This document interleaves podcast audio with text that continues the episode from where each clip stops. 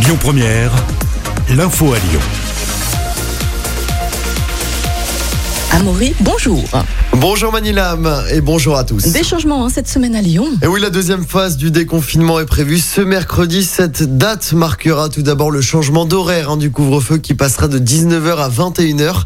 Une attestation sera néanmoins toujours nécessaire hein, pour se déplacer entre 21h et 6h du matin. Les réouvertures sont également au programme. Vous le savez, ce sera le cas des commerces non essentiels, des centres commerciaux de l'agglomération lyonnaise, la Pardieu, Confluence, Carré de Soie ou encore Saint-Genis 2. Au niveau culturel, les cinés, les théâtres, les musées ou encore les salles de spectacle vont pouvoir ouvrir mais avec des jauges réduites. Les bars et les restos vont également retrouver du public mais uniquement en terrasse à 50% de leur capacité pour les plus grandes et avec des tables de 6 au maximum. Du côté des chiffres dans le Rhône, l'épidémie qui continue de ralentir.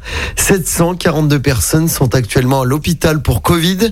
Le département a également franchi la barre des 500 000 premières doses de vaccins injectés. L'action coup de poing hier après-midi hein, des occupants du TNP hein, de Villeurbanne et de l'Opéra de Lyon. Une trentaine d'entre eux se sont retrouvés au niveau du péage du boulevard du périphérique nord. Les manifestants ont ouvert les barrières pour laisser passer gratuitement les usagers.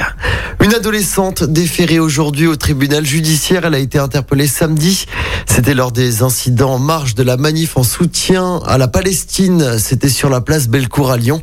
Elle est accusée d'avoir jeté des projectiles sur la police. Et puis en football, l'OL reste au pied du podium et de la Ligue des Champions. Oui, les Lyonnais ont pourtant largement gagné hier soir sur la pelouse de Nîmes, 5 buts à 2, mais dans le même temps, Monaco a battu Rennes 2 buts à 1 sur sa pelouse. L'OL reste donc à un petit point des Monégasques.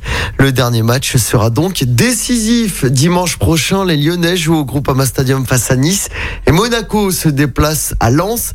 L'OL devra donc attendre un faux pas des Monégasques pour se qualifier pour la prochaine Ligue des Champions.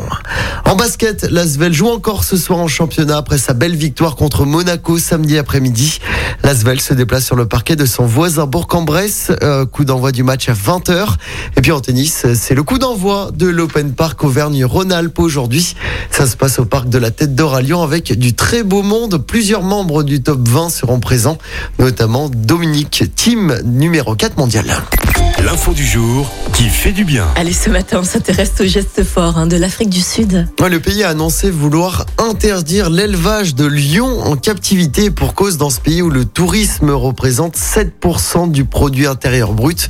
On estime qu'il y a entre 8 et 12 000 fauves en captivité. C'est 3 à 4 fois plus que ceux présents à l'état sauvage.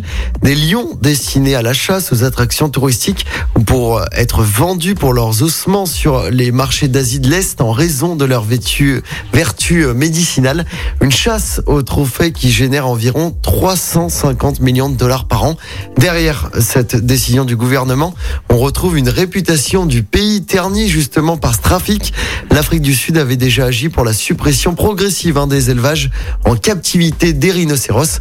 On le rappelle, le pays abrite 80% de la population mondiale aujourd'hui. Amaury, merci beaucoup. Je suis très heureuse hein, euh, de te retrouver ce matin et de vous retrouver euh, également, hein, les amis.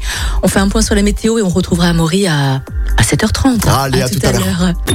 Écoutez votre radio Lyon Première en direct sur l'application Lyon Première, lyonpremière.fr et bien sûr à Lyon sur 90.2 FM et en DAB+.